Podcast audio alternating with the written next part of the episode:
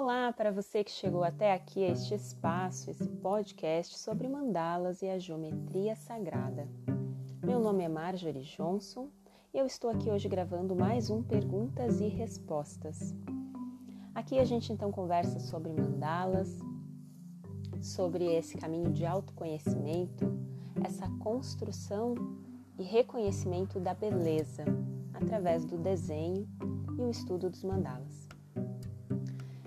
Então, é, tem essa pergunta que foi feita para Tiffany: quais as culturas que usavam os mandalas? E ela responde da seguinte maneira: Mandalas foram achados em muitas culturas e crenças, mas com uso diferente. A maioria dos mandalas tem a ideia de ele servir para representar um universo específico. Por exemplo, os budistas usam como a planta da morada dos deuses e que é usada também em iniciações, onde o iniciado visualiza o mandala tridimensional e entra neste mandala. Os mesmos budistas da tradição tibetana também constroem mandalas de areia e depois destroem, em um ritual de compreensão da impermanência e prática do desapego.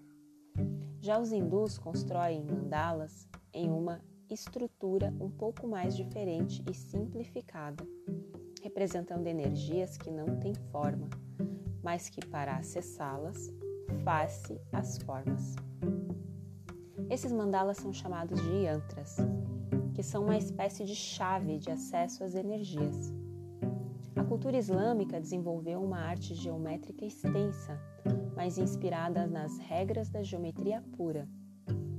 No Islã, eles não promovem a imagem de deuses, mas através da geometria, eles reproduzem a capacidade divina de se multiplicar e expandir como um caleidoscópio infinitamente.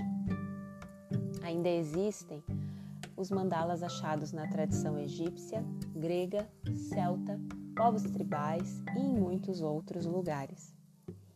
Hoje também é muito comum criar nosso próprio mandala a partir de formas que conhecemos, sejam formas abstratas, como por exemplo quadrados, triângulos também, tanto quanto elementos do nosso dia a dia, como flores, pássaros e etc.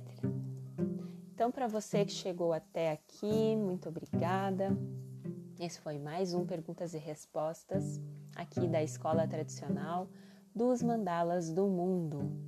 Convido vocês a acessar o nosso novo site mandalasonline.com.br. Lembrando que logo em seguida iremos abrir mais uma turma do curso A Sabedoria dos Cinco Elementos, onde Tiffany trabalha conosco um a um dos elementos, né?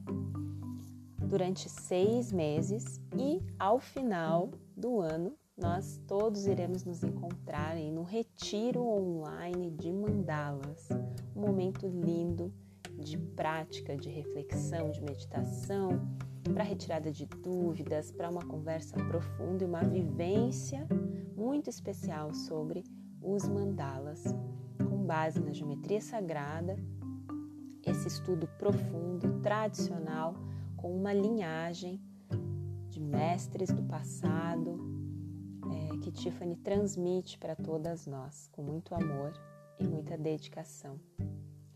Então, muito obrigada a você que chegou até aqui, um beijo e até o nosso próximo episódio de Perguntas e Respostas.